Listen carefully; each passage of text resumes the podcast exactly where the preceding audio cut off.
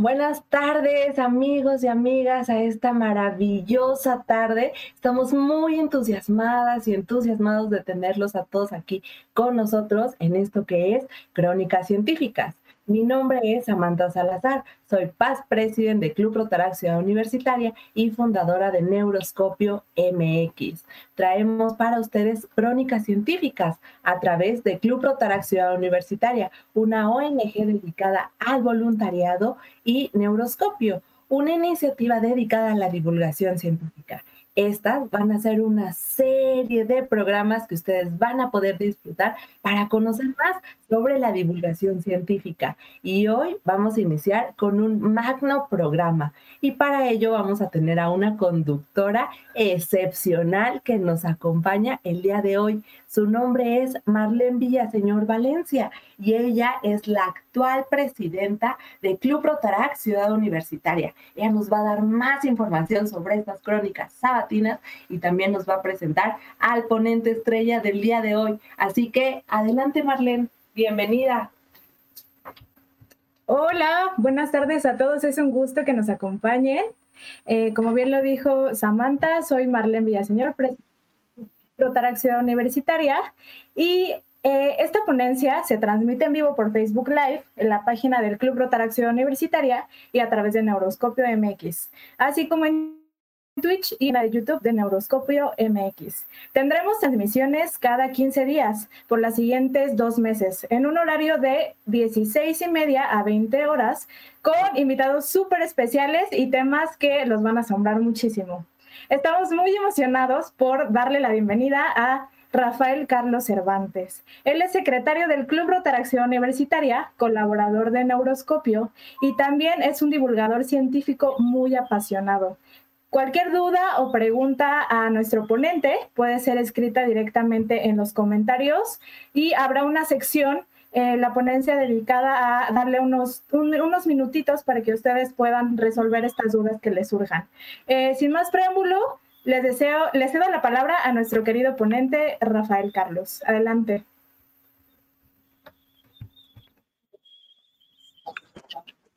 Perfecto, muchísimas gracias, Marlene.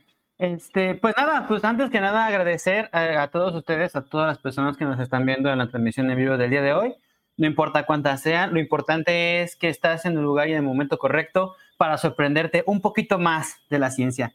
Eh, pues nada, eh, con, el, con, el, objetivo y propósito de llegar un poquito de los conceptos que aparentemente son complicados de entender, pero que el día de hoy vamos a, a trabajarlos de una manera, espero yo, didáctica, espero yo apasionada y, y no, no, no, espero que se entienda eh, toda la primera. Eh, lo que yo espero es que en este momento yo encienda la curiosidad que tú tienes, que, lamentablemente pues son muchos de nosotros, muchas de las personas hemos perdido a lo largo de, nuestra vida. Este, sin embargo, pues la tenemos innata en cada uno de nuestras mentes y corazones. Y bueno, pues sin, más preámbulos, eh, comienzo con, esta pequeña eh, charla de divulgación que tiene como título y bueno, antes para esto, para eso traje una presentación que, que, trabajaré con ustedes. Espero que les agrade, espero que les guste mucho. Espero que, que ustedes, como yo, estemos eh, emocionados por lo que vamos a, a, ver el día de hoy. ¿Vamos? Entonces, este, pues bueno, la, el título de, de la charla eh, tiene como nombre una de las teorías eh, científicas revolucionarias en la historia de la humanidad. La teoría de relatividad, ¿ok? La relatividad general y la relatividad especial con, con, bolitas y palitos. La naturaleza es más extraña de lo que ves. Entonces, para eso les traje una, una pequeña presentación eh, y comienzo diciéndole a, a, nuestro público, a nuestra audiencia, eh, una de las frases más eh, icónicas, más padres, más bonitas que he escuchado de la divulgación científica que dice, cuando eh, se me hace un delito que los científicos no hablen de ciencia, porque cuando uno está enamorado se lo quiere contar a todo mundo. Y esto lo dijo un científico divulgador muy famoso llamado Carl Sagan. Entonces, bueno, pues sin más preámbulos, nos arrancamos a entender qué diablos es la relatividad y qué diablos eh, funge o qué papel juega en nuestro día a día, ¿no? Entonces, eh, pues como está en la portada, pues nuestro principal actor es Albert Einstein, pero en realidad en la construcción de la teoría de relatividad existen bastantes científicos, bastantes físicos que participaron en ella. Para eso vamos a recapitular un poquito nuestras clases de prepa, de la prepa o de la primaria o incluso de la universidad, cuando nuestros profesores nos hablaban de lo que es la mecánica clásica, ¿sale? Eh, la mecánica clásica o también conocida como mecánica newtoniana, ¿ok? Todos de nosotros hemos visto estos memes, todos nosotros hemos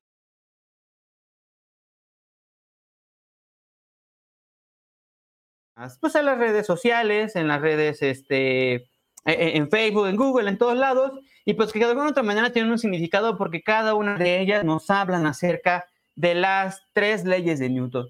Eh, en ese entonces, en, en, ese tiempo, en ese, en ese momento, las leyes de Newton eran consideradas leyes universales, es decir, leyes que explicaban completamente la naturaleza de la naturaleza, bueno, la naturaleza que nosotros vemos día con día, ¿no?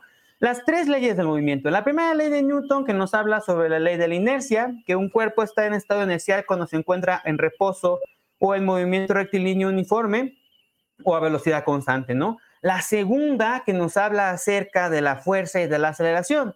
Y la tercera que nos habla fuerza, de las fuerzas de acción y reacción. Entonces, parece curioso, pero con estas tres leyes el mundo estaba contento, el mundo estaba feliz, el mundo podía calcular eh, órbitas de planetas, el mundo podía calcular qué tan rápido se mueve un tren o qué tanto tiempo va a tardar la colisión entre un tren y otro. Con estas teorías el mundo estaba feliz, el mundo estaba contento, porque de alguna otra manera nos permitió avanzar como sociedad.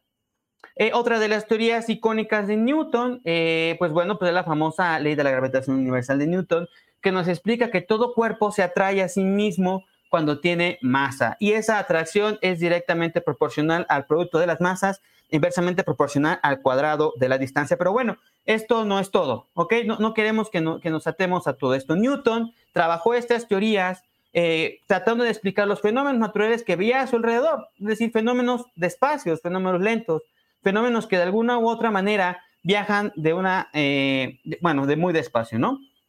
Y bueno, este, pues un poquito platicar acerca de lo que son las teorías de la física, ¿no? Eh, toda teoría de la física intenta, intenta, explicar fenómenos que ocurren en la naturaleza, ¿no? Ocurre algo, alguien observa algo y pues se pregunta, pues, ¿cómo diablos o qué diablos es lo que pasa aquí, ¿no? Entonces es uno de los objetivos de la teoría, tratar de explicar tanto teóricamente, conceptualmente y matemáticamente cómo diablos o qué diablos ocurre en la naturaleza, ¿no? Entonces las, teorías, las suposiciones son ciertas hasta que aparece algo que ya no puedan explicar. Entonces imagínense, quiero que, retomemos el, tiempo pasado, que nos, que nos retomemos hace bastante tiempo cuando las, teorías de, de Newton eran adecuadas para explicar los fenómenos naturales. Sin embargo, este, bueno, antes, antes de pasar al siguiente punto, las, teorías de Newton eran buenas para predecir las órbitas eh, de los planetas, es decir, cómo los planetas giran alrededor del Sol. Eh, las leyes del momentum, como lo podemos ver en la imagen de la derecha, este típico experimento de las caniquitas que se mueven y tuman y tuman hacia un lado hacia el otro, este, que nos explica cómo se conserva el momentum, y también eran útiles para descubrir planetas, ¿ok? Entonces, Newton era eh, considerado una persona eh, completamente célebre, un científico eh, muy famoso, que actualmente en nuestros días lo seguimos mencionando en nuestros libros de texto. Newton se ganó la fama por todas las leyes y contribuciones que hizo a la naturaleza. Sin embargo, eh, algo estaba mal con eso. Y voy a leer, voy a tomarme el tiempo de leer este pequeño párrafo que escribí con ustedes tomado de un libro que a mí me encanta mucho que se llama Las siete ecuaciones que cambiaron al mundo. La física parecía bastante intuitiva en la época de Newton, el espacio era el espacio, el tiempo era tiempo, y los dos nunca se deberían de encontrar. La geometría del espacio era la geometría de Euclides, es decir, la, geometría analítica, los triangulitos, el teorema de Pitágoras, etcétera, ¿no? El, el tiempo era independiente del espacio, el mismo para todos los que observan, siempre que estuviesen los relojes sincronizados. La masa y el tamaño de un cuerpo no cambiaban cuando se movían y el tiempo siempre pasaba al ritmo, al mismo ritmo en todas partes. Era muy simple entenderlo así, todo lo entendíamos de esa manera, así era como en la naturaleza era entendida en ese entonces. Pero ¿qué creen? Estábamos completamente equivocados. La naturaleza es más extraña de lo que las leyes de Newton o que el mismo Newton predecía. Newton, las, ecuaciones de Newton, como ya lo dije, fueron buenas explicando, por ejemplo, la velocidad de un automóvil, el tiempo que tarda en llegar de un punto A a un punto B, la velocidad de una bala, o incluso era muy buena para saber cómo diablos podía moverse un cohete espacial, ¿no? Sin embargo, eh, hay un fenómeno que, las, teorías de Newton no explicaban, un fenómeno que se movían de, de manera demasiado rápido, ¿no? Cabe destacar que Newton, las ecuaciones de Newton y las teorías de Newton solamente eran válidas para cuerpos que se movían muy despacio, a una velocidad relativamente pequeña. Sin embargo, hay un fenómeno en la naturaleza que no se mueve así de rápido o así de lento. Hay un fenómeno en la naturaleza que es lo bastante rápido, lo bastante peculiar y que lo vemos día a día en nuestro alrededor y en nuestro y en nuestro y totalmente en nuestra vida cotidiana. ¿De quién hablo? Hablo nada más y nada menos que la luz. La luz es un fenómeno que nosotros vemos todos los días y que lo pasamos desapercibido, pero curiosamente en ese entonces se conocía muy poco de la luz. No sabía qué era, no sabían cómo funcionaba, no sabían qué era la luz, cómo se comportaba, por qué diablos ese fenómeno tan común que vemos se mueve tan rápido. Y vamos, y esta charla la voy a comenzar justamente poniéndolos los antecedentes y las pequeñas introducciones de lo que es la teoría de relatividad. Y vamos a hacer una siguiente pregunta. ¿Qué diablos es la luz? Para esto, eh, voy a hablar en esta parte de este capítulo de la presentación. Electricidad electrizante. Imagínense que estamos en el siglo XVIII-XIX. Eh, en ese entonces la electricidad era un fenómeno completamente desconocido. No se conocía como antes, como, ahora nosotros lo vemos. Tenemos luz eléctrica en todos lados, pagamos cuentas de, de la CFE todo el tiempo. Pero en ese entonces la luz era algo nuevo era algo que en realidad no teníamos ni la mínima noción de lo que era, solamente eh, vemos comportamientos muy extraños. Por ejemplo, Charles Augustin Coulomb, un científico que nació en 1736 y en 1806, comenzó a experimentar que, que habían pequeñas cargas puntuales y las cuales se atraen o se repelen con una fuerza. ¿Estamos de acuerdo? Coulomb dio como que el banderazo para que todos los demás eh, de aquí en adelante comenzaran a estudiar a, la, electricidad como una propiedad intrínseca de la materia, ¿no? Entonces, Coulomb te dijo, este, dice que las fuerzas, la, fuerza que trae, con las que se traen o se repelen dos cargas están directamente relacionadas con la carga e inversamente proporcional al cuadrado de la distancia que los separa. Entonces, así comenzamos con Coulomb, luego vino Alejandro Volta, Alejandro, Volta fue el primer eh, científico que descubrió la famosísima pila voltaica, uno de los principales eh, inventos de en ese entonces, los cuales que sin él la electricidad no hubiese tenido un avance tan rápido en esa época. Hans Christian Ørsted, eh, este sujeto eh, descubrió algo muy curioso, que cuando tú tienes una corriente eléctrica y tú a esa corriente eléctrica le acercas un imán, las manecillas del imán comienzan a girar, ¿no? Comienzan a bailar entre ellas, comienzan a, hacer comportamientos muy extraños. Interesante para Christian Ørsted en ese entonces. Dices, ¿cómo diablos o por qué diablos cuando yo le acerco un imán o cuando yo le acerco a, una corriente eléctrica, una brújula, esta comienza a girar. ¿Por qué? ¿Qué diablos está pasando ahí? ¿No? Posteriormente llega André Merampère, que fue prácticamente el precursor de lo que se le conoce como electrodinámica. Básicamente lo que él dijo, bueno, las cargas tienen movimiento. ¿Qué ocurre cuando las cargas comienzan a moverse? ¿Qué ocurre cuando los electrones comienzan a moverse a través de un conductor? Y Madre Pierre Ampère dio eh, cabida a lo que lo conocemos como intensidad de corriente eléctrica. Muy bien. Entonces, por supuesto, nunca hay que olvidarlo. En toda historia de la ciencia siempre hay mujeres involucradas. Lamentablemente, pues los libros de ciencia no les hacen mucha justicia porque en ese entonces sabemos lo que, lo que pasaba, ¿no? No, no se les permitía estudiar, no se les permitía hacer muchas cosas. Sin embargo, las mujeres también tienen una contribución importante a la teoría eléctrica, ¿no? Herta Marx Ayton, eh, nacida en 1854 y falleció en 1923, ella descubrió un fenómeno muy particular que se le llama el arco eléctrico. Y Lucia Galvani, eh, una persona que nació en 1737 y murió en 1798, ella comenzó a descubrir que nosotros mismos tenemos electricidad interna en nuestros nervios, ¿no? Entonces, eh, estos eran descubrimientos fascinantes, descubrimientos muy padres en ese entonces descubrimientos que dices, wow, ¿qué está pasando aquí? La electricidad era algo nuevo, era algo increíble, era algo con lo cual eh, las personas no estaban acostumbradas a verlas. Y vaya que qué descubrimientos ocurrieron en esa época, porque la ciencia a partir del Renacimiento, después de la Edad Media y a partir del Renacimiento y en el periodo de la Ilustración, comenzó a avanzar a pasos agigantados. Entonces, esta, la electricidad, es una prueba de ello. Bueno, y aquí vamos a comenzar a hablar un poquito de la relación que hay en electricidad y magnetismo. Para eso les voy a platicar un poquito de uno de los científicos más famosos y más importantes en la historia de la ciencia. Hablo de Michael Faraday. Michael Faraday era una persona que per se no tenía una educación científica, sin embargo, que todo lo que aprendió lo aprendió eh, editando libros. Eh, Michael Faraday trabajaba en una imprenta y él comenzaba a leer los libros de ciencia que eh, en la imprenta llegaban y él comenzaba a leer, ¿no? Entonces, este Michael Faraday es uno de, particularmente uno de los personajes que más admiro porque sin tener una educación refinada, sin ir a una universidad como tal, comenzó a ser curioso y empezó a investigar un poquito acerca de uno de los fenómenos más curiosos de la electricidad y el magnetismo. Y hablo de la inducción electromagnética. ¿Qué, a qué, qué hablo con esto? Si tú, aquí, aquí en la imagen de la derecha, les traigo lo que sería el experimento de Faraday. Si tú acercas un imán y lo haces pasar y lo alejas de un conductor y tú pones algo que pueda, un galvanómetro que pueda medir la intensidad de corriente y el sentido de la corriente, resulta que cuando tú acercas y alejas, acercas y alejas un imán de un conductor, los electrones comienzan a moverse y te generan una corriente eléctrica. ¿Ok?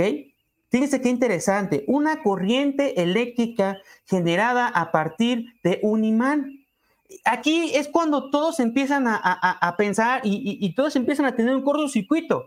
La electricidad tiene una relación con el magnetismo, ¿sale? La electricidad y magnetismo tienen que tener algo que haga que estas dos cosas se unan entre ellas. Y Faraday nos dio el banderazo de salida para lo que sigue después. Esto fue para mí el comienzo de una de las más grandes revoluciones científicas que ha vivido el hombre. ¿Estamos? Bueno, el hombre y la mujer, por supuesto, los seres humanos.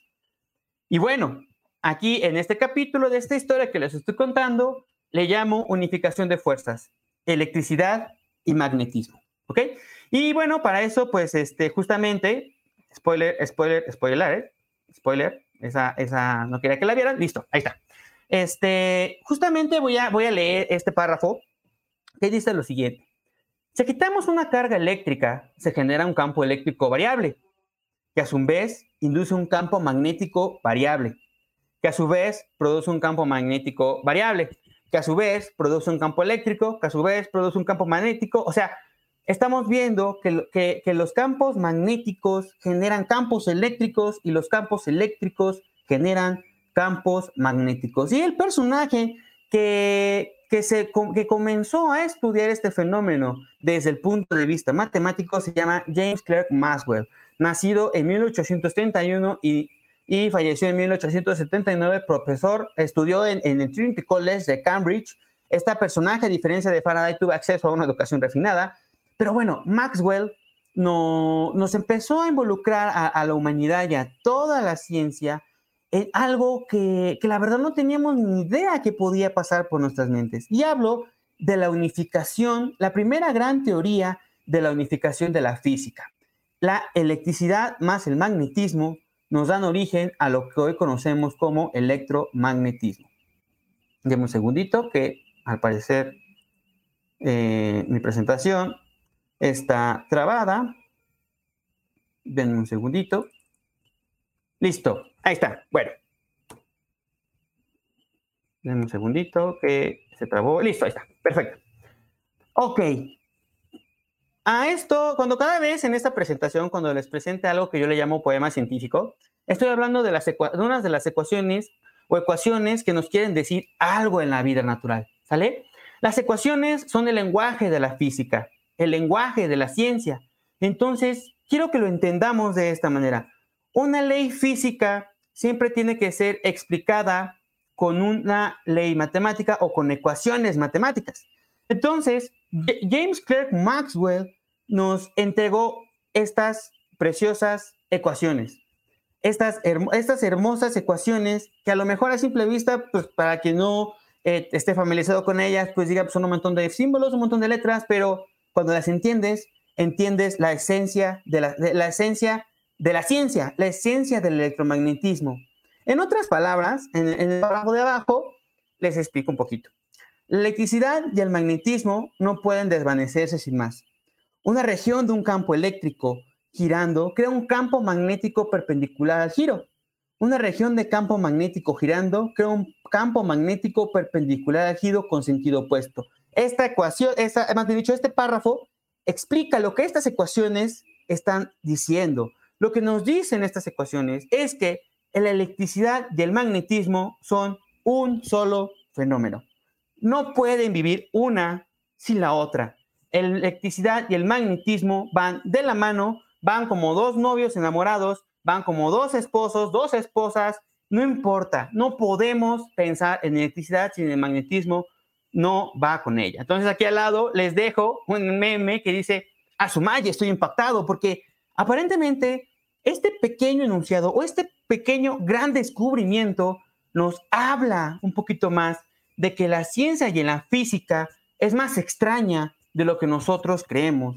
Imagínense todo este, eh, eh, eh, a lo mejor no, no, no, no podemos entender el alcance de este descubrimiento, pero gracias a eso tenemos teléfonos celulares, tenemos la radio, tenemos, este, tenemos hornos de microondas, por ejemplo, y muchas cosas más que, que sin esto definitivamente no hubiésemos podido tener. Entonces, primera, el primer poema científico, las ecuaciones de Mach, nos indican que la electricidad y el magnetismo no pueden vivir independientemente. Es una sola cosa. Súper.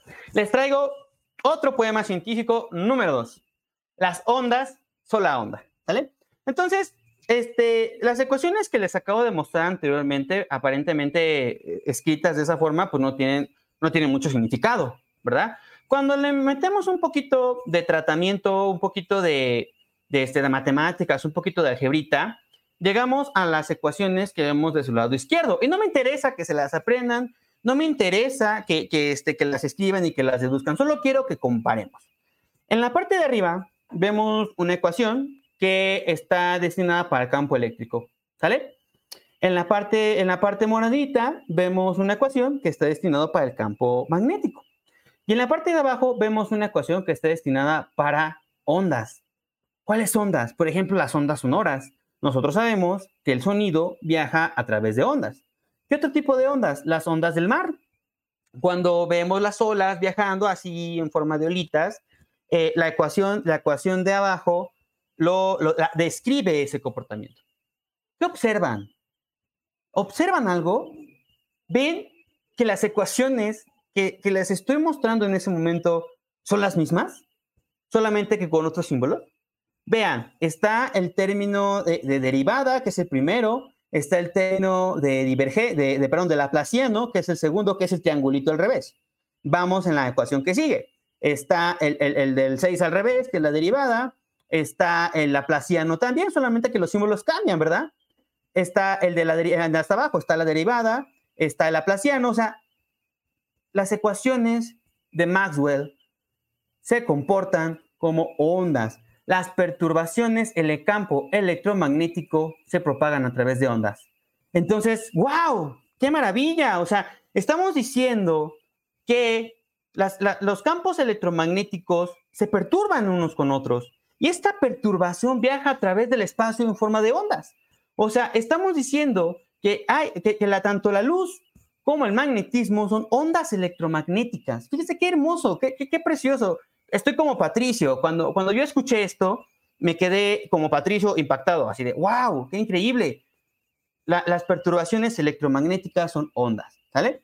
Entonces, hasta aquí no va el descubrimiento de Maxwell, ¿no? Eh, fíjense, eh, eh, lo, interesante de, de, esto es que las mismas ecuaciones que describen, por ejemplo, el sonido que generas con una guitarra, son las mismas que describen cómo se comportan los campos electromagnéticos. Y no solamente eso, no solamente Maxwell descubrió que las perturbaciones en el campo electromagnético son ondas, sino que también calculó la velocidad a la que se mueven. ¿Saben cuál fue el resultado? Así es. Poema científico número 3. Hágase la luz y la luz se hizo. La velocidad de propagación de una onda electromagnética en el vacío es equivalente a 300 mil a 300, a 300 millones, perdón, 300 millones metros sobre segundo, que equivalen a 300 mil kilómetros por segundo. ¿Quién se mueve a esa velocidad? Así es, es la velocidad de la luz. Entonces, fíjense nada más, Maxwell calculó la velocidad de la luz usando simples ecuaciones. Previamente antes, unos científicos habían calculado la velocidad de la luz con experimentos, con experimentos de laboratorio, y llegaron a la misma conclusión. Entonces, ¿cuál es la conclusión a la que llega Maxwell? Bueno, la luz es una perturbación del campo electromagnético que se propaga en forma de ondas. ¡Wow!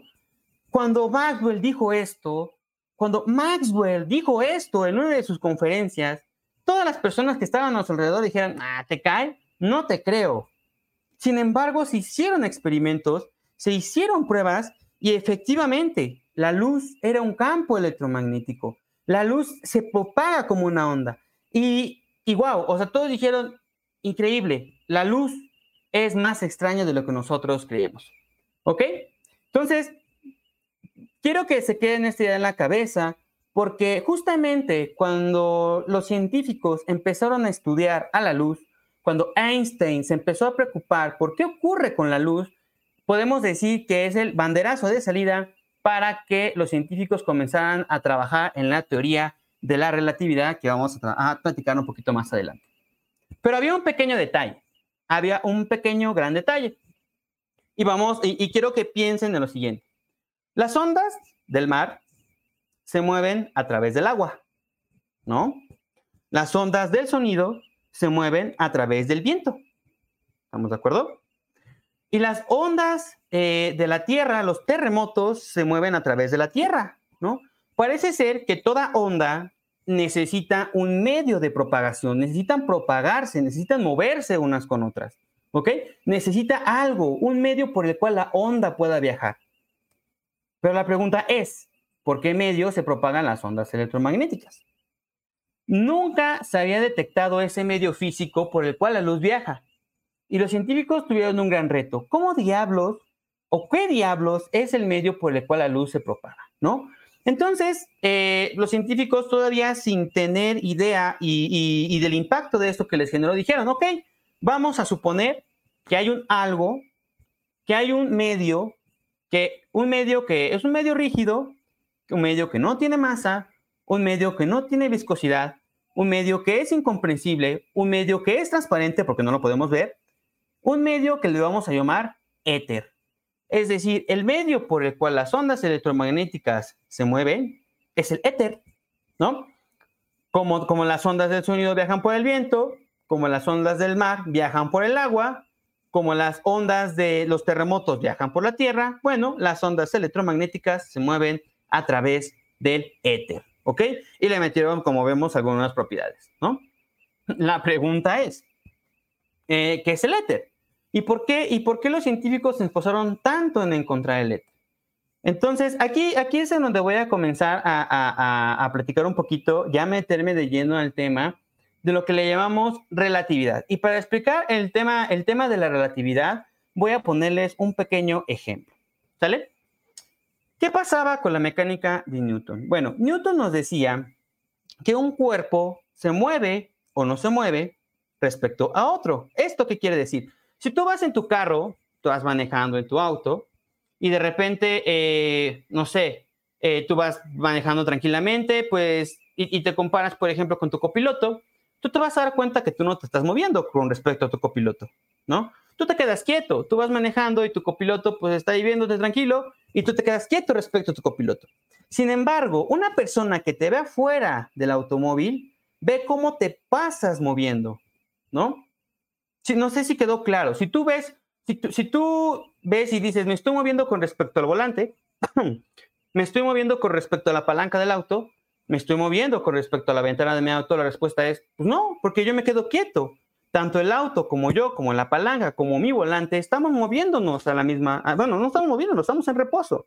Pero una persona que te está viendo desde fuera ve cómo pasas rápido y para ella sí te estás moviendo. A eso nosotros le llamamos punto de referencia.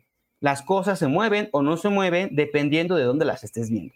Entonces, en ese sentido, la luz presentaba una pequeña pues no sé si llamarle una pequeña particularidad o una pequeña propiedad que nadie se explicaba, pero ocurría.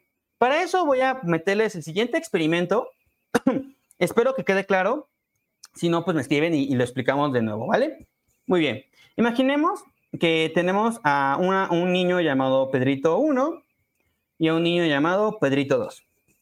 Pedrito 1 está anclado en el suelo y está parado, está estático. Para él, Pedrito 1 está en reposo. Y Pedrito 2 va viajando en una, este, viaja en un avión con velocidad constante, es decir, Pedrito va viajando en un avión y va a pasar por arriba de Pedrito 1. ¿Ok? Pedri, en el instante en el que Pedrito 2, 2 pasa por arriba de Pedrito 1, Pedrito 2 lanza una pelota de tenis. En el momento en que eso ocurre, está Pedrito lanza la pelota de tenis. ¿Estamos de acuerdo? Vamos a ver cómo ve Pedrito 1 y Pedrito 2 a la pelota de tenis. Está claro que para Pedrito 2, la, la pelota de tenis se mueve únicamente la línea roja. ¿Estamos de acuerdo?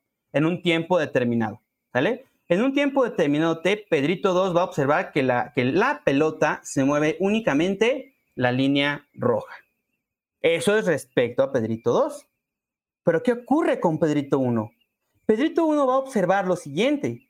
Pedrito 1 va a ver que la pelota no se va a mover la línea roja, sino que se va a mover eh, la distancia que recorre el avión más la distancia que recorre la pelota dentro del avión, es decir, la línea azul. ¿Sí quedó claro? Entonces, recapitulando, la distancia que se mueve la pelota es relativa. No importa, y además bien dicho, depende de dónde lo veas. Desde Pedrito 2 o desde Pedrito 1. Bueno, por intuición, la velocidad de la pelota en el avión, en, eh, el avión eh, es más rápida eh, viéndolo desde el punto de vista de Pedrito 1 que desde el punto de vista de Pedrito 2. Me explico. Si Pedrito 2 va viajando en el avión y lanza la pelota, la pelota lleva la velocidad del avión, pero también lleva la velocidad con la que Pedrito 2 la lanzó. Es decir, respecto a Pedrito 1, la pelota va más rápido respecto a Pedrito 2. ¿Estamos de acuerdo?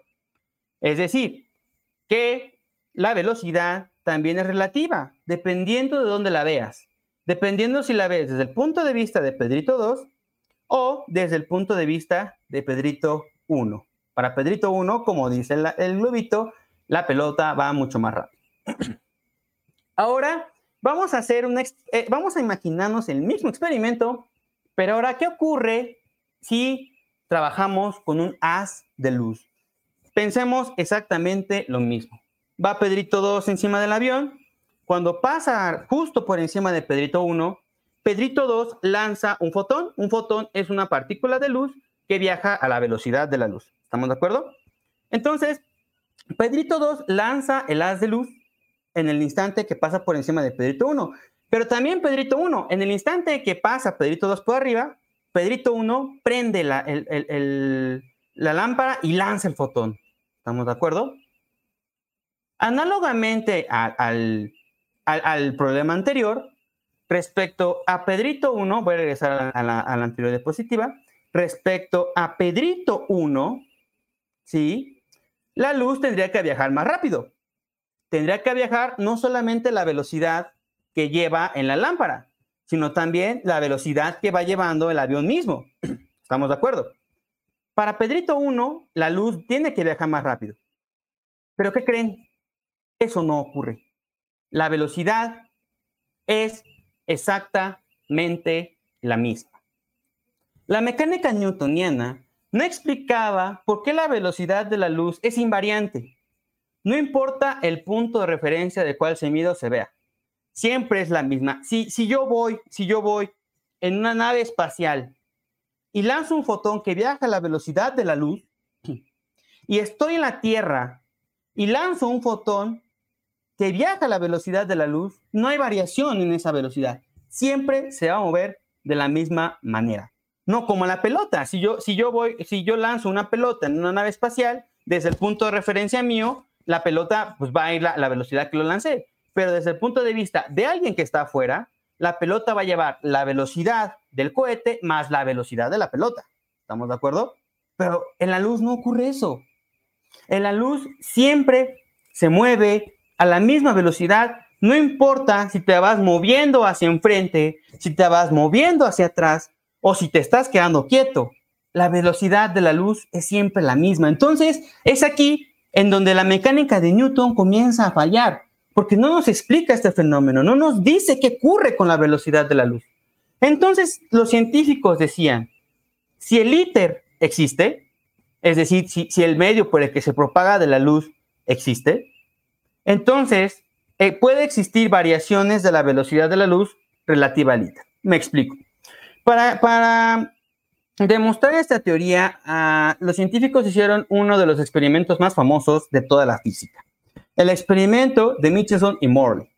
Básicamente, no, no voy a meter mucho en este rollo, yo les recomiendo que lo lean, que, vayan a, los libros y, y, estudien este fenómeno, pero básicamente lo que, pretendía, eh, lo que pretendía explicar es que la luz puede tener variaciones en su velocidad si tomamos como punto de referencia el ITER, ¿no?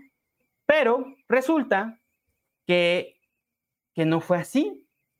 Resulta que en el experimento de Morley se demostró que la luz, no importa si lo mides en Marte, no importa si lo mides en la Tierra, no importa si lo mides en el Sol, no importa si lo mides en un cohete, si lo mides en un jardín, si lo mides en tu casa, la luz siempre viaja a la misma velocidad. Entonces, el resultado del experimento de Morley, en realidad lo que nos demostró es que la luz no tiene una mecánica newtoniana.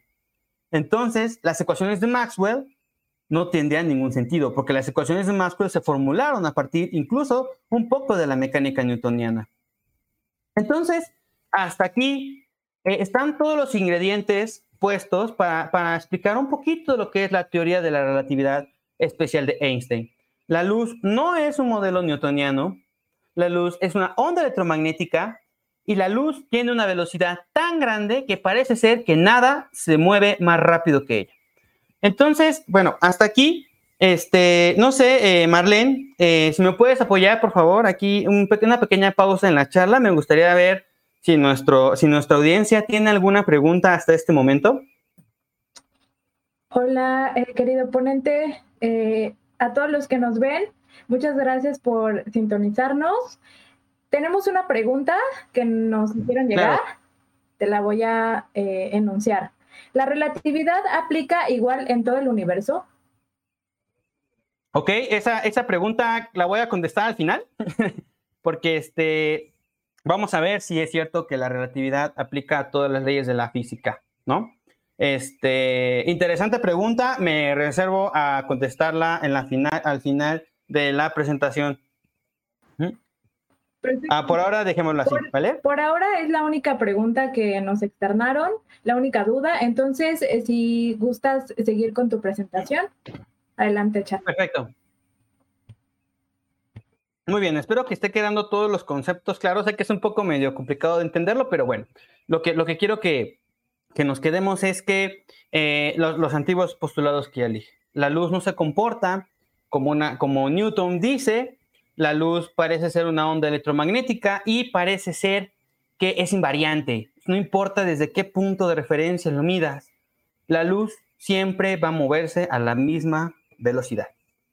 Bueno, en este momento es cuando ya tenemos los elementos suficientes para explicar un poquito del por qué o, o qué diablos pasa, porque este fenómeno no puede ser explicado con la mecánica de Newton, es aquí en donde entra nuestro actor principal del día de hoy, Albert Einstein, científico nacido en 1879 en Alemania y eh, falleció en 1955 su residencia en Princeton, en Estados Unidos. Albert Einstein es considerado el científico, pues por excelencia, el más culturalmente el más aceptado, ¿no? Cuando uno piensa en científicos en las películas, pues ve una persona con su cabello alborotado, una, una persona con su bata blanca e, incluso con vestimenta un poquito humilde, ¿no?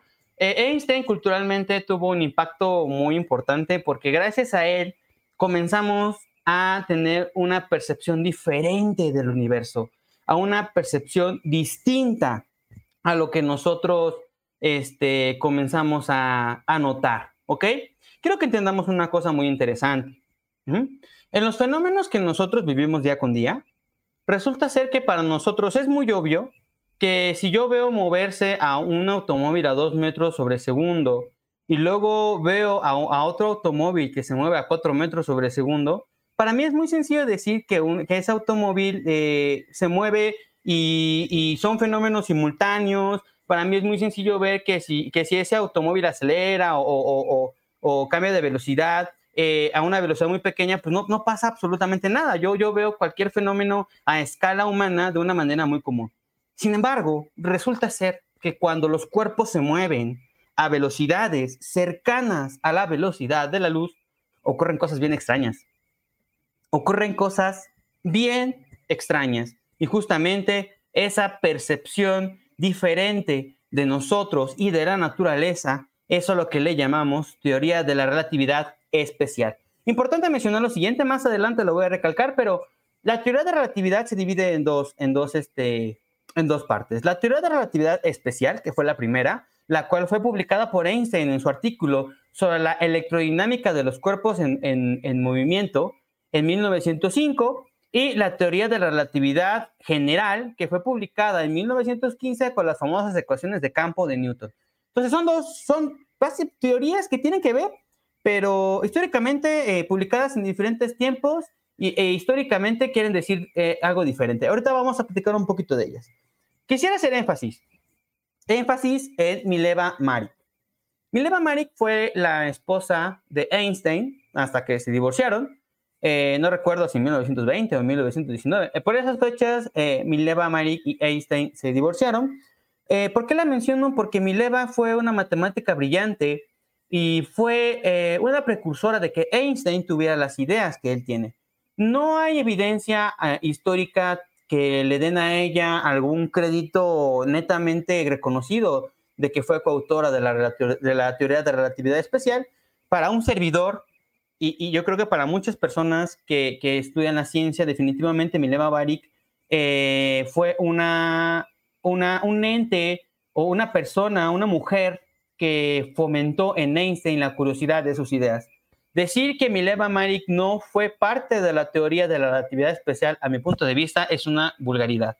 La mujer Mileva Marik tiene ah, definitivamente mucho crédito en las ideas de Einstein, porque cuando ellos discutían y cuando ellos tenían sus pláticas de debate, cabe destacar que la relación entre Einstein y Mileva fue muy intelectual y debatían sus ideas, Parece ser que ella, ella le dio todas unas herramientas intuitivas a Einstein para que desarrollara su teoría. Entonces, para mí, Mileva Manik fue coautora de la teoría de relatividad especial. Y bueno, este, vamos a, a leer el siguiente párrafo. Vamos a ver cómo comienza la teoría de relatividad, cómo podemos explicar, cómo diablos podemos ahora eh, cambiar nuestra percepción del universo, ¿no? ¿Cómo podemos ahora cambiar nuestra idea de la mecánica? ¿Ok? Y para eso voy a hablar del el poema científico número 5, las transformaciones de Lorentz. La luz no se comporta de forma newtoniana, ya lo vimos, ¿no? En un avión la luz debería llevar la velocidad de la luz más la velocidad del avión, pero resulta ser que es completamente invariante, ¿ok? Además, las ecuaciones de Newton se complicaban considerando mecánica newtoniana era necesario cambiar nuestra forma de percibir el mundo. Entonces, para eso, este, para eso voy a retomar nuevamente el experimento de Pedrito 1 y de Pedrito 2. ¿Sale? Entonces voy a cambiarlo un poquito y lo voy a leer a continuación. Si Pedrito 1 quiere saber la posición de Pedrito 2 respecto a él, tiene que sumar la posición de la nave más la posición que Pedrito tenga dentro de esta. Es decir, Imaginemos que Pedrito 2 se está moviendo respecto a Pedrito 1, ¿no? Y, la distancia que recorre Pedrito 2 va a ser la línea roja, es decir, la distancia que recorre eh, eh, la nave respecto a Pedrito 1, más la línea azul, la distancia que recorre Pedrito 2 respecto al avión. Es decir, la, distancia total entre Pedrito 1 y Pedrito 2 es la suma de la línea roja más la línea azul. Creo que es bastante intuitivo, ¿no? Es bastante obvio, es bastante lógico. Lo que nos dice la mecánica newtoniana es que esa distancia es este, que, separa a Pedrito 1 y a Pedrito 2 es la suma de, de, las líneas rojas más la línea azul. Perfecto. Para calcular la línea roja, es decir, la distancia que recorre el avión, pues basta con multiplicar la velocidad de la nave por el tiempo que transcurre. Es decir, recuerden, velocidad es igual, la distancia es igual a la velocidad por tiempo, ¿no? Nada más tienes la velocidad del avión o de la nave, lo multiplicas por el tiempo en el que se mueve y obtienes la distancia que, tiene Pedrito 1 respecto a la nave. Es decir, la medida de la línea roja. ¿Estamos de acuerdo? Si X es la distancia entre Pedrito 1 y Pedrito 2 U es la velocidad de la nave. T es el tiempo transcurrido para Pedrito 1. T' el tiempo transcurrido para Pedrito 2. X', la distancia que hay de Pedrito 2 respecto a la nave, es decir, este, es decir la distancia que, tiene Pedrito 2 dentro del avión. Entonces, la distancia, es decir, la, suma de la línea azul más la línea roja, pues es igual a la distancia que, se mueve el avión, es decir, la velocidad por el tiempo, más la distancia que tiene Pedrito 2 respecto al avión, es decir, x' más la velocidad por el tiempo. Creo que, creo que, es, creo que tiene sentido. En otras palabras, esas ecuaciones lo que me dicen, x, x' es la línea azul y u por t es la distancia de la línea roja. Tiene mucho sentido, ¿no? Y, y para ambos el tiempo es exactamente igual. Es decir, si pasan dos segundos para Pedrito 1, los mismos dos segundos pasan para Pedrito 2. ¿Estamos de acuerdo? Muy bien. A esto que está aquí se le llaman transformaciones de Galileo. ¿Cómo, eh, ¿Cómo, diablos calculo la distancia respecto a un punto de referencia específico? ¿no? En este caso, Pedrito 1. Muy bien. Y aquí con ustedes les traigo las famosísimas transformaciones de Lorentz, ¿no? Resulta ser, resulta ser, voy a, voy a irme al anterior, que la distancia que separa a Pedrito 1 y a Pedrito 2, la, suma de la línea roja y la línea azul, no es x es igual a x' más u por t, sino que había que multiplicar por un factor que no vemos, ¿vale? Por un factor que justamente es lo que le conocemos como la transformada de Lorentz, ¿ok? Entonces, fíjense nada más lo que nos dicen estas ecuaciones, fíjense, que la distancia que separa a Pedrito 1 y a Pedrito 2 está multiplicada por un factor que depende de la velocidad de la luz, mm, eh, multiplicada por justamente este, la distancia x' y el tiempo, ¿no? El tiempo que transcurre ya no es el mismo entre los dos observadores y la masa ya no es la misma para esos dos observadores. Probablemente ahorita estemos haciendo un cortocircuito, estemos haciendo eh, no le entienda o no sea muy complicado de entender, pero para eso vamos a ponerle números a esta cosa. Bien, entonces, imaginen que la nave se mueve a 3.000 metros sobre segundo y que Pedrito 2 está ubicado a 2 metros de la pared de la nave. ¿Cuál es la posición de Pedrito 2 respecto a Pedrito 1 después de 2 segundos? Ok. Entonces, eh, como lo hacemos en nuestras, antiguas en nuestras antiguas clases de física, pues nada más en las, en las ecuaciones que tenemos arriba, pues sustituyen los valores, ¿vale? Entonces resulta ser, ay, perdónenme tantito, resulta ser que cuando nosotros sustituimos todos los valores en las ecuaciones que tenemos aquí, la distancia que separa a Pedrito 1 y a Pedrito 2 resulta, eh, después de los dos segundos, resulta ser que, resulta ser que para Lorenz es de 6.002 metros. Para, Galileo, para las transformaciones de Galileo, para lo que vimos anteriormente, pues también son 602 metros. O sea, es la misma distancia. ¿Estamos de acuerdo?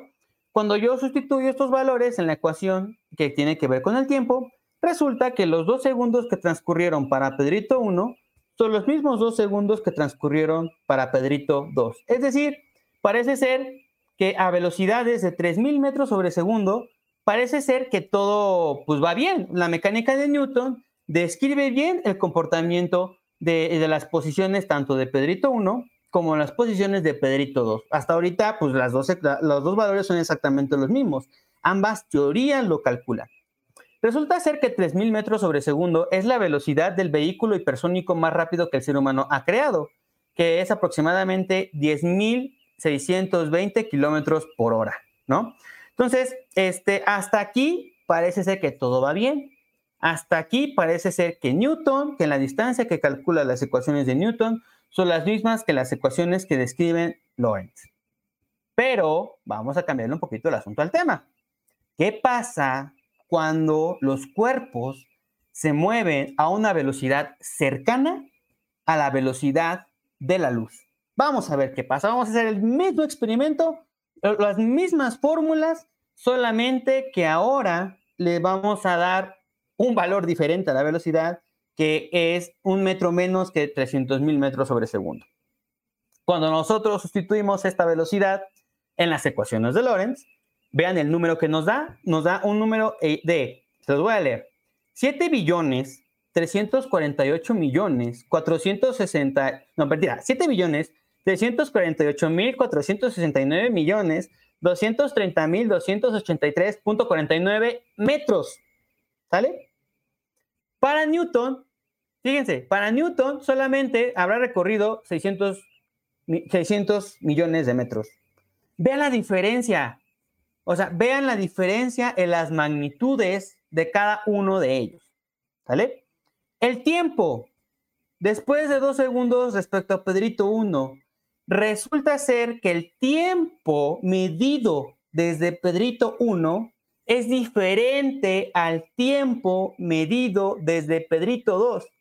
Mientras que para Pedrito 2, que viaja dentro de la nave, tan solo han transcurrido dos segundos. Para Pedrito 1 han transcurrido alrededor de siete horas. ¡Wow! Cuando te mueves a la velocidad de la luz, parece ser que el tiempo transcurre de una manera diferente parece ser que ya no te mueves como lo ves en tu, en tu vida normal, parece ser que, depende de dónde lo veas, depende de qué parte veas eh, el fenómeno, puede, el tiempo es diferente para ambos. Y, los, y las distancias también. Es lo que nos dicen estas ecuaciones. Es lo que nos dictan su significado. Por un lado, pasan dos segundos para Pedrito 2 y por el otro pasan casi siete horas. Y fíjense, si Pedrito viajara una hora a la velocidad de la luz, habrán pasado 1.4 años para Pedrito 1. Si Pedrito 2 viaja 6 horas a la velocidad de la luz, para Pedrito 1 han pasado 8.4, casi 8.4 años. Fíjense nada más lo que nos dicen estas ecuaciones. Nos dicen, nos dicen algo bien importante. Lo primero es que el tiempo, dependiendo del punto de vista donde lo veas, transcurre de diferente manera. No transcurre igual. Si, si yo, por ejemplo, viajo en un camión que va a 4 metros por, no sé, bueno, voy a fumar, 4 kilómetros por hora, que es muy despacio, y voy en otro camión que, viaja a 30 kilómetros por hora, dos segundos en ese camión de 30 kilómetros por hora son los mismos dos segundos en el camión que viajo a 4 kilómetros por hora. Pero cuando viajo a velocidades cercanas a la luz, ese tiempo ya no es igual, ya no transcurre de la misma manera. Entonces, es aquí donde los científicos, literal, su intuición, la intuición del espacio y del tiempo se rompen, porque resulta ser que en fenómenos que ocurren a la velocidad de la luz pasan cosas bien extrañas. A esto que está aquí se le llaman contracciones de Lorentz y las ecuaciones que tenemos acá arriba es el alma de lo que le llamamos la teoría de la relatividad especial. ¿Estamos de acuerdo? Entonces, lo que nos dicen estas ecuaciones, voy para abajo, lo que nos dictan, lo que nos dice su significado es lo siguiente. Cosas raras que no nos imaginamos. ¿Quién diría que cuando te mueves a la velocidad de la luz, tu longitud te hace muy pequeña el tiempo avanza más lentamente y tu masa se hace enorme. Fíjense nada más, o sea, ¿qué, impacto tiene para esto? Que hay algo ahí que no teníamos en cuenta, que Newton no tenía en cuenta. Para Newton moverse a 2 metros por segundo, a 5 kilómetros por hora, era muy común. Porque así, así vivimos en ese mundo, vivimos en ese mundo de esta forma, a velocidades pequeñas. Pero cuando te mueves tan rápido, las cosas cambian. El mundo ya no es como lo conoces, el mundo ya no es igual. La segunda, nadie puede viajar más rápida, más rápido, perdón, que la velocidad de la luz. Y esto tiene que ver directamente con, con las ecuaciones que tenemos anteriormente. Resulta ser que cuando yo le doy un valor de 300 mil metros por segundo a la nave, las ecuaciones matemáticamente no pueden resolverse. ¿Sale? Matemáticamente ya no son válidas. Me queda algo así como un algo entre cero y ese algo entre cero ya no existe. ¿Sale? Entonces, nada, ni nadie, absolutamente nada, ni nadie puede viajar más rápido que la velocidad de la luz. Por eso cuando vimos los experimentos, tanto para Pedrito 1 y para Pedrito 2, la luz viaja a 300 mil, a 300, 300 millones, perdón, 300 millones de metros sobre segundo. No hay más. No importa si vas a 40 kilómetros por hora, no importa si vas a 15, la velocidad de la luz siempre es la misma. Ahora fíjense, esta, esta que sigue es, la, es muy importante. El espacio depende del tiempo y el tiempo depende del espacio. No son fenómenos independientes. ¿Eso qué quiere decir? Cuando en mecánica newtoniana el tiempo es independiente del espacio, tú te podías mover y el tiempo siempre transcurría de la misma forma. Sin embargo, voy a regresarme a dos diapositivas antes. En las ecuaciones de Lorentz, vean, la variable x depende de la variable t. Y la variable t depende de la variable de x. Yo le doy valores a x y me dan t, ¿vale? Me dan el tiempo, ¿ok? El tiempo se dice que el tiempo depende del espacio y viceversa, el espacio del tiempo. Entonces, ya no podemos ver los fenómenos de la misma manera, ¿sí? Ya no son cosas independientes. Entonces, lo que hizo Einstein fue juntar concepto de espacio, tiempo en uno solo no podemos verlos de manera diferente. Súper. Entonces, a esto que está aquí, a todos estos conceptos, todas estas ideas locas que, que les nacieron a partir de las contracciones de Lorentz, tuvo como nombre la teoría de la relatividad espacial. Tiene dos postulados principales, ya los habíamos platicado anteriormente. Las leyes de las físicas tienen que ser la misma para todos los observadores iniciales. Y esto tiene que ver con que la velocidad de la luz es, una, es un fenómeno absoluto. Es la misma, de, no importa del punto de referencia del cual lo ves, no importa el punto de referencia de, de cual lo miras, la velocidad de la luz siempre es la misma. ¿Ok? Entonces, eh, con estos dos postulados, Einstein deduce las ecuaciones de Lorentz, haciendo matemáticas y, y moviendo y restando y sumando y despejando y sacando ecuaciones. Einstein llega a las ecuaciones que vimos anteriormente. ¿Sale? Entonces, aquí es importante la consecuencia de la, relatividad espacial. No puedes decir en dónde ocurre algo si no dices cuándo ha sucedido. El tiempo es la cuarta dimensión. ¿A qué quiero decir con esto? Si tú quieres ubicar un, cuerpo en el espacio, dame las coordenadas, eh, eh, dame su altura, dame su longitud y dame este, su longitud horizontal y su longitud digamos, de fondo, o sea, las tres dimensiones, a largo, alto y ancho, para que yo pueda ubicar a un cuerpo en el espacio. Lo que nos dice la teoría de relatividad que no es suficiente con eso. Hay que agregar un cuarto elemento, que es el tiempo. O sea, el tiempo, la altura, la, altura, la, altura, lo largo y lo ancho de un cuerpo te dicen dónde ubicar a un cuerpo en el espacio-tiempo. ¿Estamos de acuerdo? No pueden ir los tres de manera independiente. Tienen que ir tanto el espacio y el tiempo conjuntamente. Esto es algo, si quieren entender un poquito de lo que dice la teoría de relatividad espacial de Einstein, les recomiendo que lean sobre este experimento teórico que Einstein lo platicó en una conferencia que se llama La paradoja de los hermanos gemelos. ¿Qué quiere decir con eso? Son dos hermanos gemelos que se quieren mucho y un hermano gemelo se va a un planeta muy lejano y viaja alrededor de dos décadas, o sea, 20 años a la velocidad de la luz. Cuando el hermano gemelo que viajó a la velocidad de la luz por 20 años regresa a la Tierra, resulta ser que su hermano gemelo que se quedó en la Tierra ya no tiene la edad que tenía. Para, para 20 años que el hermano gemelo viajó a la velocidad de la luz, en realidad para él pasaron dos segundos. ¿Ok? Aproximadamente dos segundos. Y para el hermano que se quedó en la Tierra, habrán pasado 20 años. Y eso es lo que representa esta paradoja de los hermanos gemelos. Cuando te mueves a la velocidad de la luz, el tiempo ocurre de manera diferente en los dos, eh, depende del punto de referencia que estés observando. Para quien viaja a la velocidad de la luz, el tiempo va muy despacio y para quien no viaja a la velocidad de la luz, el tiempo corre normalmente. Les recomiendo que si quieren investigar los efectos de la teoría de la relatividad especial en, paradojas, en, perdón, en teorías eh, imaginativas, vamos a llamarlo así, eh, lean sobre la paradoja de los hermanos gemelos. Creo que ahí nos sacamos un poquito de dudas. Entonces, eh, justamente pensando en esto, muchos matemáticos empezaron a, considerar el tiempo como una cuarta dimensión. Entonces ocurre algo que se llama, este, eh, los fenómenos de relatividad se pueden visualizar en un diagrama que se llama diagrama espacio-tiempo. También les recomiendo que, veamos un poquito sobre el diagrama espacio-tiempo. Y básicamente lo que nos dice que si yo quiero calcular la distancia que hay entre dos cuerpos, no solamente tengo que considerar su distancia espacial, sino tengo que considerar su distancia temporal. ¿Ok? Lo que nos quiere decir que ningún cuerpo puede moverse de un punto A a un punto B más rápido que la velocidad de la luz. Esto, esto es una consecuencia directa matemática, no voy a meter en mucho rollo, más quiero que se queden con la idea.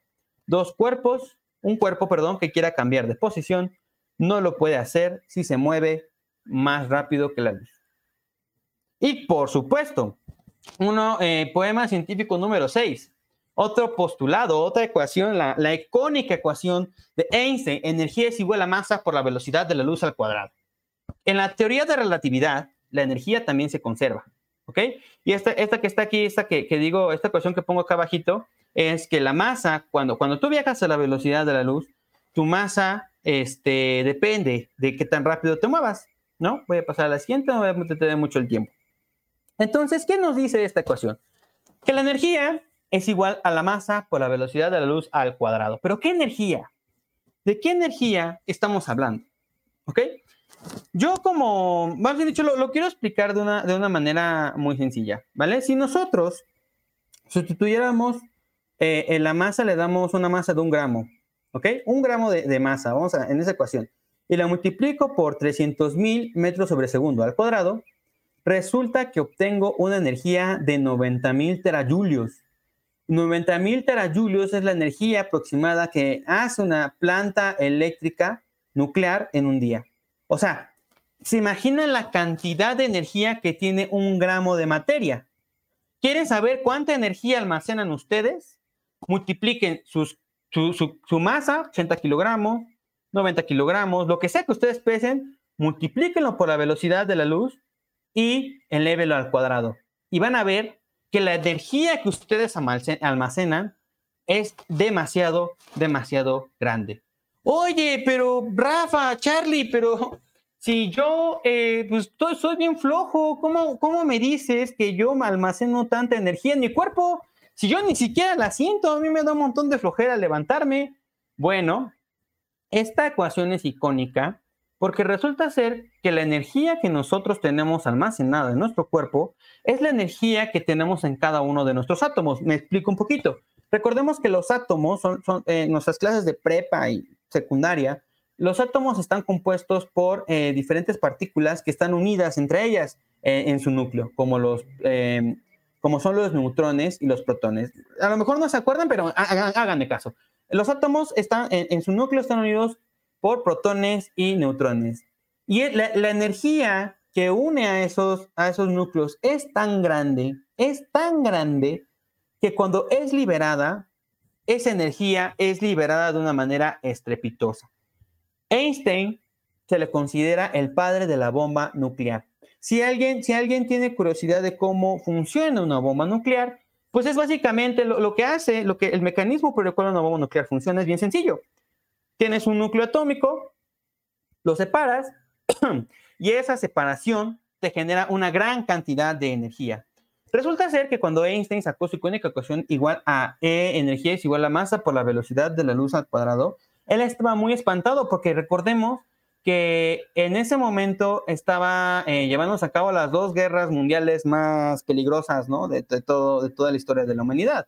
La Primera Guerra Mundial y la Segunda Guerra Mundial, ¿ok? Entonces, resulta ser que Einstein se dio cuenta que científicos alemanes estaban a nada de descifrar el significado de su ecuación energía igual a masa por la velocidad de la luz al cuadrado. Einstein era una persona eh, políticamente influyente, entonces cuando él tuvo una plática con el presidente Roosevelt, en ese momento le dijo, señor, los alemanes están a punto de descubrir un dispositivo o un dispositivo, están a punto de construir algo que puede ser catastrófico para nosotros. Einstein hablaba de las bombas nucleares. Y fue ahí como Roosevelt fundó el proyecto Manhattan. El proyecto Manhattan que justamente tuvo ver, vamos a ver quién de los dos desarrolla una bomba nuclear antes, o los otros o los alemanes. Entonces, esta ecuación es icónica porque se, le, dice que esta ecuación es la precursora de la energía nuclear. ¿Sí? Y incluso la revista Time, que lo podemos ver abajo, una vez publicó en su portada, este, una vez que publicó en su portada, esta, esta, eh, esta fotografía de Einstein y el típico hongo que sale cuando sale una bomba nuclear, ¿no? Obviamente esto no es del todo cierto, se considera a Einstein el padre de la bomba nuclear, pero en realidad eh, resulta ser que, pues no, en realidad para Einstein esto no era muy, pues, muy relevante, ¿no? Este, eh, la ecuación sí tuvo mucho que ver en el desarrollo de la bomba atómica, sin embargo, eh, pues Einstein no la, no la investigó para, para esos fines, ¿estamos de acuerdo? Súper. Entonces, en resumen de la teoría de relatividad especial. La velocidad, si la velocidad de la luz es constante y las leyes de la física parecen iguales para todos los observadores, lo que decíamos, el experimento de, de la luz, no puede existir un tiempo o un espacio absoluto. Dos observadores en movimiento relativo perciben el espacio y el tiempo de manera diferente, lo que vimos con, el, con, la, con la paradoja de los hermanos gemelos. La relatividad especial demuestra que no existe simultaneidad absoluta, es decir, que dos fenómenos independientes, entre ellos, dependen de qué punto de vista los estés viendo a cada uno. Muy bien, entonces hasta aquí vamos bien, vamos ya, ya, ya deslumbramos un poquito acerca de la teoría de, la relatividad especial de Einstein, pero hace falta algo. Einstein no estaba satisfecho con la teoría de relatividad especial. Proporcionaba una teoría unificada del espacio, el tiempo, la materia y el electromagnetismo, pero hacía falta algo, hacía falta un ingrediente especial a la teoría. Llámese la gravedad.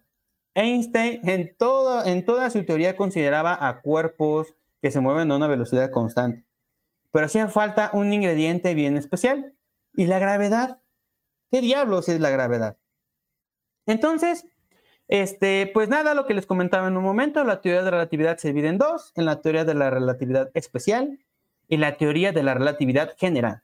La teoría de la relatividad especial considera los, a, los, este, a los cuerpos sin considerar los efectos de la gravedad y la teoría de la general de relatividad consideraba a la gravedad. O sea, la única diferencia entre estas dos teorías. Pues vamos a meter un poquito rápidamente en qué dice la teoría de relatividad general. Para eso, eh, recordemos que eh, eh, Newton nos había dicho sobre su, teoría de la gravitación universal, que dos cuerpos se atraen dependiendo de su masa e inversamente proporcional al cuadrado de la distancia que los separa, ¿no?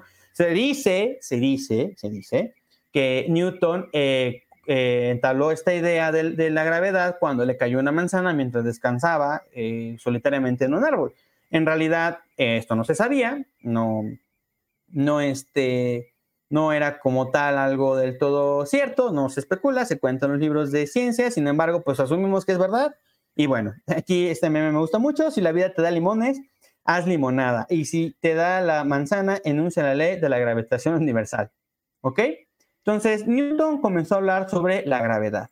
Sin embargo, había algo que, que a Newton le daba miedo de explicar, que a pesar de que la, las ecuaciones de Newton para la gravedad de la ley de la gravitación universal eran válidas incluso para calcular órbitas de planetas, eran válidas para calcular la trayectoria de los cohetes espaciales, Newton no tenía ni la mínima idea de qué era la gravedad. No sabía qué era la gravedad, solamente sabía su efecto. Su, ecuación describe el efecto de la gravedad, pero no dice de dónde viene. Y es aquí justamente en donde Einstein entra en escena. Einstein ya dijo, la mecánica newtoniana no nos sirve para explicar fenómenos que se mueven a las velocidades cercanas de la luz. Ya he cambiado prácticamente el universo newtoniano, así que, pues, ¿por qué no? ¿Por qué no comienzo a dar mi percepción de la gravedad? Esto fue un reto de Einstein, porque en realidad el problema de la relatividad general parecía ser más un problema matemático que un problema físico. Entonces, para eso, Einstein eh, empezó a consultar, es importante mencionarlos porque sin estos, estos colegas que vemos en pantalla, la teoría de la relatividad de, eh, general de Einstein no pudo haberse desarrollado. Hablamos de Mason Grossman, Tullio Levi Civita y Gregorio Levi Curvastro. ¿Quién sabe si se pronuncia así? Son italianos. Entonces, este, estos matemáticos ayudaron a Einstein a resolver ese enigma, porque en ese entonces las matemáticas estaban desarrollando algo que se le llamaba geometría de Riemann, algo que se le llamaba geometría euclidiana y algo que, los matemáticos le llamaron cálculo tensorial. Entonces, no quiero que se graben su concepto, solamente quiero que entiendan que la relatividad especial no pudo haberse desarrollado sin el apoyo de estos tres matemáticos. Habían más, por supuesto, pero estos tres matemáticos fueron los fundadores de algo que le llamamos cálculo tensorial. Einstein dijo, ¿Cómo puedo hacer embonar a la gravedad en mi nuevo concepto de espacio-tiempo? Perfecto. Tenemos el último poema científico, el poema científico número 7, las ecuaciones de cálculo. Einstein, Einstein empezó a juntarse con sus colegas y empezó a ver que lo que le hacían falta eran las matemáticas necesarias para desarrollar su teoría. Estas les presento ante ustedes ecuaciones de campo, ecuaciones de campo público, público, ecuaciones de campo.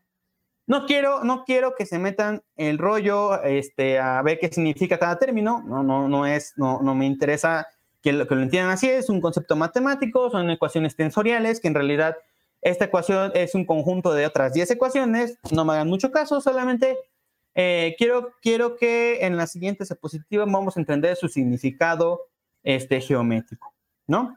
En 1915, Einstein eh, dio a conocer estas ecuaciones, las ecuaciones de campo, y en la Academia de Ciencias Prusiana. Y a este trabajo le llamó teoría de relatividad general. Finalmente, Einstein, Einstein dio un concepto de la gravedad que embonaba con su teoría de relatividad especial, embonaba con ella. ¿Por qué embonaba con ella? Porque al final de cuentas, la gravedad es una consecuencia de la red espacio-tiempo y vamos a platicar un poquito más de ello.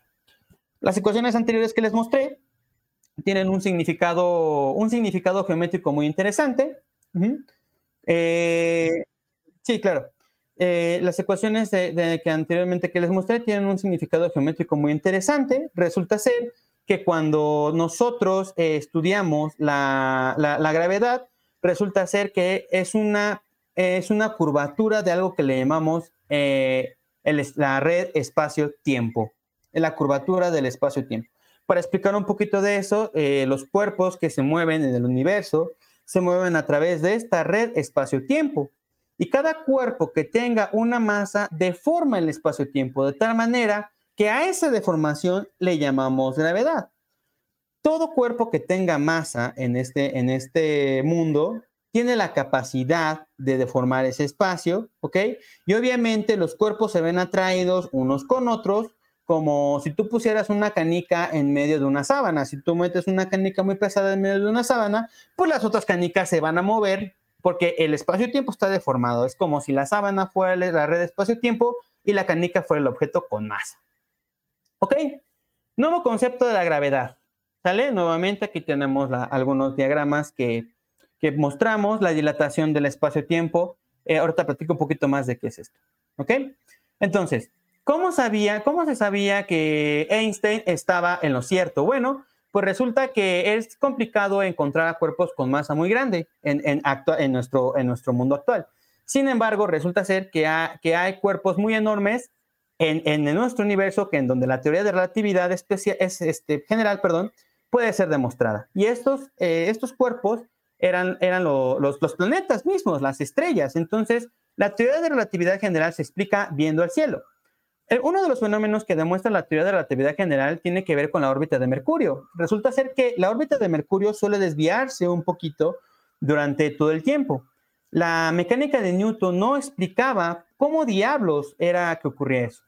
Resulta ser que Einstein, este, al momento de, voy a saltar un poquito estas diapositivas, al momento de, calcular la órbita de Newton con la teoría de relatividad especial, dio con, la, con el, ¿cómo se le dice? Con, la, con, el cálculo de desviación exacto eh, de la órbita de Mercurio. Entonces, nuevamente Einstein lo volvió a hacer. Su teoría era correcta porque predecía bien la, este, la órbita de Mercurio. Entonces, este, bueno, eh, aquí un poquito más de lo de Mercurio, no me voy a meter mucho en eso. La segundo efecto de la teoría de relatividad general de Einstein tiene que ver con la curvatura de la luz. La luz se curva en presencia de cuerpos con masas enormes, ¿ok? Entonces, ¿cómo demostramos que la luz se curva? Bueno, pues resulta que un eh, otro físico llamado Arthur Stanley Eddington eh, realizó algunas mediciones de la curvatura de la luz en uno de los fenómenos más famosos de la ciencia, que fue el eclipse que dio lugar en 1919. El eclipse nos dio, ese, ese eclipse fue quien llevó a Einstein a la fama, porque gracias a ese eclipse se pudo calcular que la luz efectivamente tenía una curvatura. Entonces, interesante porque se realizaron mediciones y dicen, Einstein tiene razón. En ese eclipse que está pasando aquí, nos podemos observar y medir que la luz se curva en cuando pasa al lado de cuerpos con enorme masa. Y Einstein lo volvió a hacer. Ahora bien, eh, otra, de la, otra demostración de que la teoría de relatividad general de Einstein es cierta era que cuando tú solucionabas las ecuaciones de Einstein para, para cuerpos que tienen una densidad de masa muy enorme, te da como resultado geométrico lo que ves a la derecha, una, una deformación del espacio-tiempo tan grande que, que, te genera una gravedad tan monstruosa que ni siquiera la luz puede escapar de ellos a estos cuerpos, a estos fenómenos astronómicos que en ese entonces no se podían observar, se le llamaron agujeros negros. No se podían observar, sin embargo, teóricamente existían. Y fue Carl eh, Schwarzschild, perdón, si no pronuncio bien su nombre, el científico que solucionó las ecuaciones de campo de Einstein para explicar este fenómeno. Ni, ni Einstein creía en los agujeros negros, no sabía de la existencia de los agujeros negros. Y bueno, pues resulta ser que en, el 2019 y por el de 2020 se fotografió la primera imagen de un agujero negro con, eh, con los telescopios del Nuevo Horizonte, que son un conjunto de ocho telescopios, uno por cierto ubicado en México, en Puebla. Resulta ser que lograron fotografiar la existencia de agujeros negros. Entonces Einstein estaba en lo correcto. Existen cuerpos tan grandes que la teoría de relatividad lo predice y lo predice muy bien. La teoría de relatividad en la cultura popular, bueno, otras cosas extrañas que nos habla la teoría de la, relatividad especial y general de Einstein son los viajes en el tiempo, como en la película de Volver al Futuro. Estos personajes supuestamente viajan a la velocidad de la luz cuando viajan en el tiempo, ¿no? Eh, la película Interestelar, justamente una película muy hermosa. Esos astronautas viven en las cercanías de un agujero negro en donde la gravedad es tan intensa que el tiempo se dilata. Y, por lo tanto, cuando ellos están en las, en las proximidades de un agujero negro, en un planeta que está en las proximidades de un agujero negro, el tiempo se dilata para ellos, sin embargo, en la Tierra el tiempo pasa mucho más rápido. En la película de Planeta de los Simios, pues por supuesto, eh, aquí lo que pasa es que este, este, este, personaje viaja a la velocidad de la luz buscando a un mono que fue usado en un experimento, regresan al planeta y resulta ser que los monos han evolucionado, que los monos ya no son eh, los típicos simios que estaban en, la, en el zoológico y ahora han evolucionado y son los que gobiernan la Tierra. En la, en la imagen de abajo vemos una pintura de Salvador Dalí, que justamente se le preguntó a Salvador Dalí si esta pintura estaba este, inspirada en la relatividad especial, porque justamente lo que demuestran es la, la dilatación del tiempo en, este, en presencia de cuerpos con masas enormes. Y bueno, pues nada más para terminar, resulta ser que Einstein, eh, ya cuando estaba en su caso de su vida, intentó eh, crear una teoría llamada la teoría del todo, que, resulta ser que lo que Einstein quería explicar era una ley universal para todos los fenómenos de la física. Sin embargo, resulta ser que la teoría de la relatividad aplica para cuerpos muy, muy grandes, pero cuando comienzas a meterte en el mundo subatómico, hablamos de electrones, hablamos de, partículas pequeñísimas que no podemos ver. Cuando tú aplicas la teoría de relatividad de, Einstein, cuando quieres hacer embonar la teoría de relatividad de Einstein, resulta que te predice cosas que no pasan. Entonces, eh, pero bueno, esa es, otra, esa es otra historia por contar en otra plática. Pues, muchísimas gracias. No sé, eh, y contestando a la primera pregunta que me hicieron si la teoría de relatividad de Einstein funciona para todo el universo, no. La teoría de relatividad de Einstein eh, resulta ser que funciona para cuerpos muy grandes, con masas muy grandes, estrellas, planetas, órbitas planetarias, órbitas de, de galaxias, etcétera, para agujeros negros, pero para el mundo pequeñito, es decir, al mundo, reducimos al mundo del tamaño del átomo, las teorías de relatividad de Einstein, y es, ya, no es, este, ya no es válida. Resulta ser que la gravedad es una, es un, eh, tiene un efecto muy pequeño en fenómenos que ocurren a nivel subatómico. Y, de hecho, eh, esta, esta acción del efecto subatómico en, eh, en los átomos es lo que estudia la mecánica cuántica la mecánica cuántica y la teoría de relatividad de Einstein son teorías que están peleadas entre ellas, que no pueden embonar, pero pues que de alguna otra manera nos ayudan a explicar muchos de los fenómenos que observamos y medimos al mundo, en el mundo macroscópico, ¿no? Entonces, este, pues muchísimas gracias a todos nuestros asistentes por, por, ingresar a esta plática, que espero que, haya, que, que hayan entendido un poquito más acerca de la teoría de relatividad, y pues muchas gracias. Marlene, el micrófono es todo tuyo. Muchísimas gracias. Eh, fue una ponencia muy, muy interesante, eh, excelente. Se nota la pasión que tienes por este tema y todo lo que conlleva la parte científica de nuestro mundo. De verdad, muchísimas felicidades. Eh, a nombre de Crónicas Científicas del Club Rotaraction Universitaria y Neuroscopio MX, se te extiende el siguiente reconocimiento.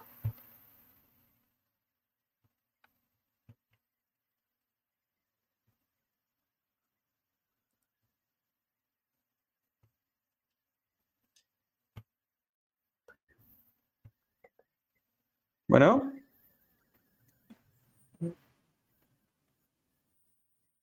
Sí, es que no se escuchó. Ah, ¿Ahí me escuchan bien? Sí.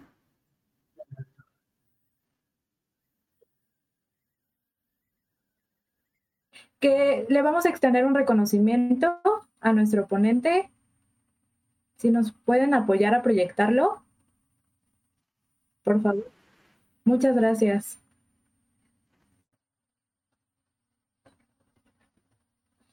Eh, a nombre de Rotaracción Universitaria y Neuroscopio, otorgamos el presente reconocimiento a Rafael Carlos Cervantes por su participación en la primera emisión de Crónicas Sabatinas.